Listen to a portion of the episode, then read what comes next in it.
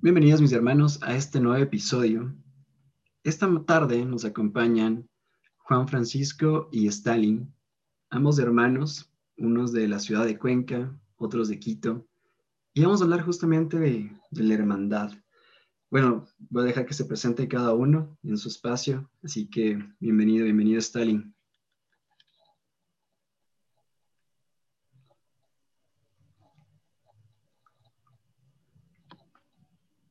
Bueno, si nos ven las caras, estamos diciéndote como que, bro, estás muteado. hasta eso, hasta eso, Juan, bro, ¿cómo has pasado? ¿Qué tal? ¿Qué tal a todos? Eh, la verdad, muy bien. Me presento. Soy Juan Francisco Rojas, tengo 25 años y en estos caminos de evangelizar, intentar ser testimonio desde los 18 más o menos, por ahí. Y un gusto compartiendo aquí con ustedes. Amén, amén.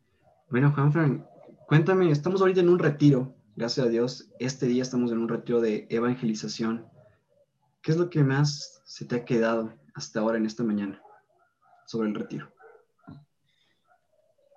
Bueno, yo creo que cuando hablamos de evangelización siempre hay dos puntos que nunca vale la pena pasar por alto o olvidarse. El primero es la sed de evangelizar, esas ganas muchas veces eh, las logramos tener por, por chispazos, por momentos, pero se nos dificulta que es algo que permanezca en nosotros. Y comenzamos a caer en una de las cosas que yo llamo vivir de las glorias pasadas, vivir de que alguna vez sentiste como Dios te, te llamaba a evangelizar, alguna vez sentiste como Dios actuó en tu vida y ahora que, que ya lo sigues y que tienes que evangelizar y los años pasan y esa tarea de evangelizar no termina, eh, fallamos un poco en intentar pedirle al Señor que siga actuando y que siga alimentando en nosotros esas ganas de evangelizar. Ese es el punto uno.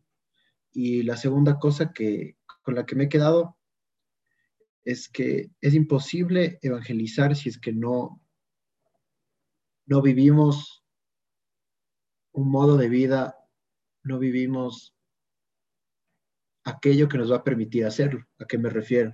Sin oración es súper complicado evangelizar. Sin una vida coherente es muy complicado evangelizar. Es importante aquí, eh, ya que hablabas de, de la falsedad y las máscaras. Cuando yo digo una vida coherente, no siempre es una vida de testimonio. ¿A qué me refiero? Queremos llegar a una vida de testimonio, pero tenemos nuestras luchas pero créeme que al momento de evangelizar es mucho más coherente admitir que tienes esas luchas a intentar maquillar un poco tu, actuar, tu accionar diario eh, en pos de ese, de ese epítome de, testimonio tan grande que nos van a preguntar sobre Dios, porque eso es una de las cosas que yo considero que es una equivocación. Hay. Hay muchas perspectivas y muchos puntos de vista sobre esto y uno es aquel que dice de vive de tal manera que los otros te pregunten el por qué y tú ahí metes a Dios. Pero yo pienso que ahí hay un espacio para que nuestra tibieza, nuestra duda entre, que es un me acomodo y ya no menciono a Dios. Y si es que la otra persona no me saca con cuchara el porqué de mi actuar, no se lo digo. Yo pienso que hay un error. Si bien es bastante práctico admitir que no que no hay que ir diciéndole, oye, conviértete y cree en el Evangelio apenas le conoces, que hay que intentar ser un poco estratégicos, ir por el lado del relacionamiento, de, del día a día, de ganarse la confianza de una persona para que tu opinión tenga más valor. Pero no tenemos que dejar pasar mucho tiempo para mencionar a Dios, porque de lo que abunda en el corazón habla la boca. Entonces, si es que no, o sea, nos debería picar el mencionar a Dios de una u otra manera cuando intentamos evangelizar. Entonces no es como que, que mis acciones sean tan grandes que me ruegue que le cuente cuál es el secreto de mi felicidad.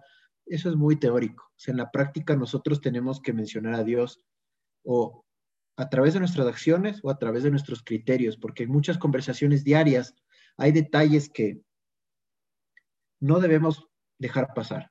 Aquí voy a poner un ejemplo súper concreto y ya con esto termino.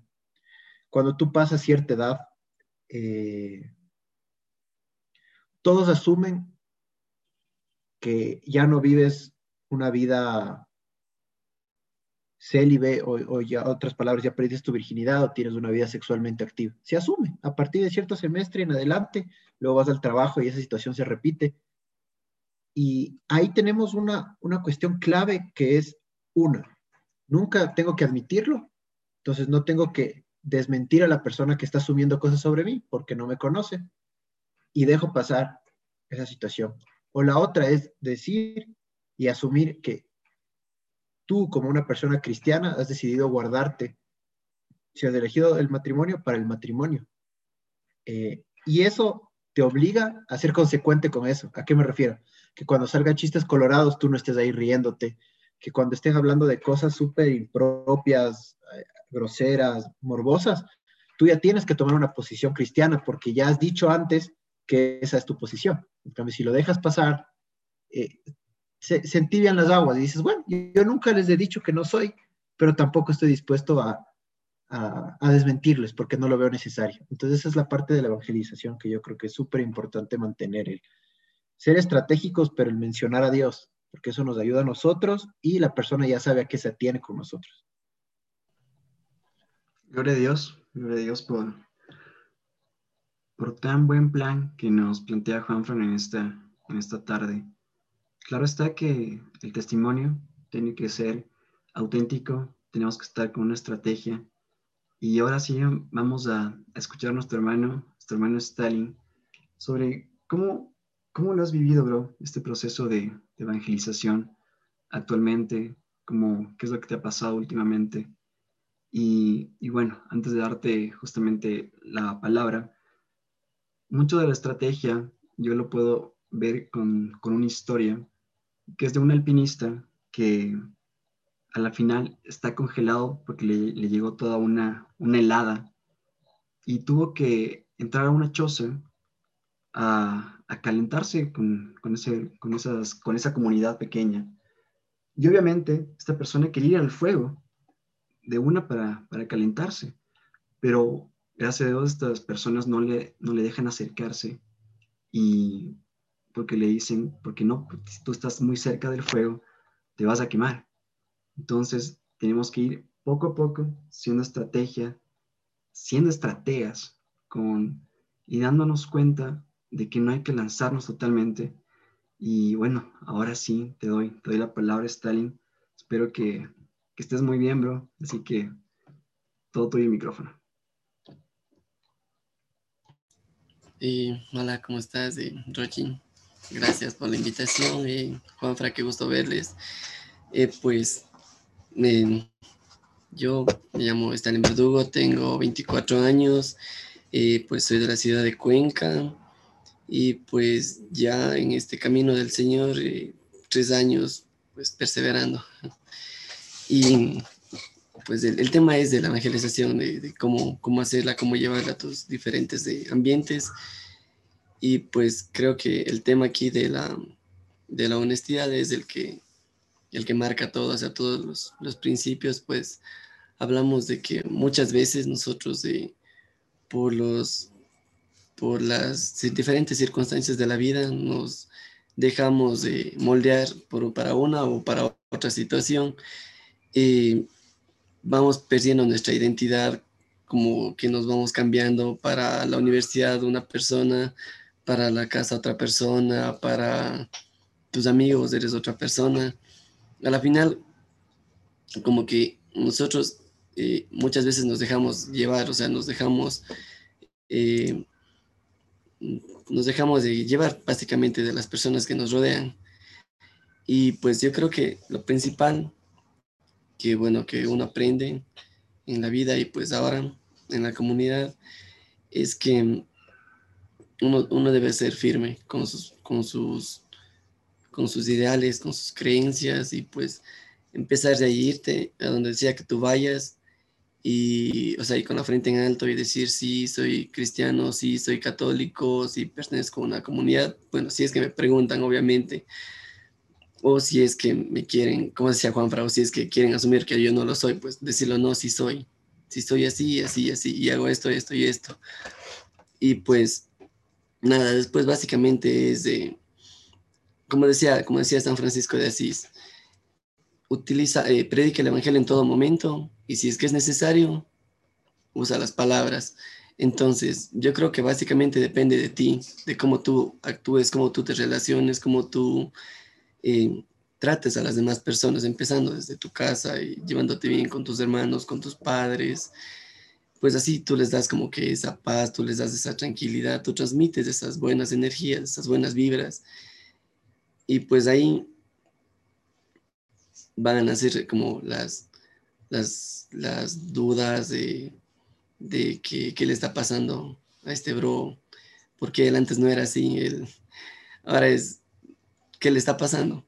Entonces ahí es cuando uno aprovecha este momento y dice como que, pues de nada, eh, estoy así pues porque creo que es la mejor manera de servirle a Dios, de, de, darle gloria a Él, pues honrando a mi familia, honrando a mis amigos, siendo un buen cristiano. Y si me preguntan como que, ¿por qué tú lo haces?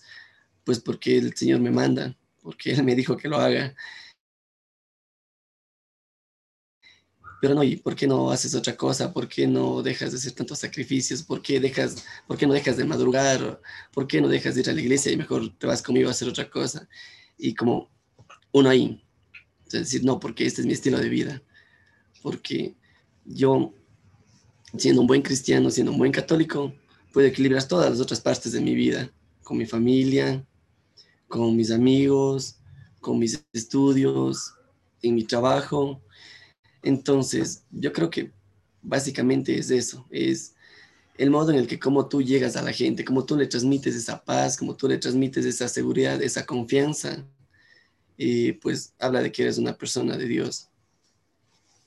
Sí, mira, Stalin, algo que yo te quería decir ahí un poco aportando a la idea que estabas mencionando es esta parte de ser cristiano y de, de ser católico como guía para el resto de nuestra vida. Es algo súper concreto que, que el impacto que vemos cuando lo aplicamos es inmediato. Voy a ponerte un ejemplo. Las amistades, como bien mencionas, muchas veces se agrupan por gustos y cosas así, pero cuando tú intentas cambiar, son muy pocos los que te acompañan a ti.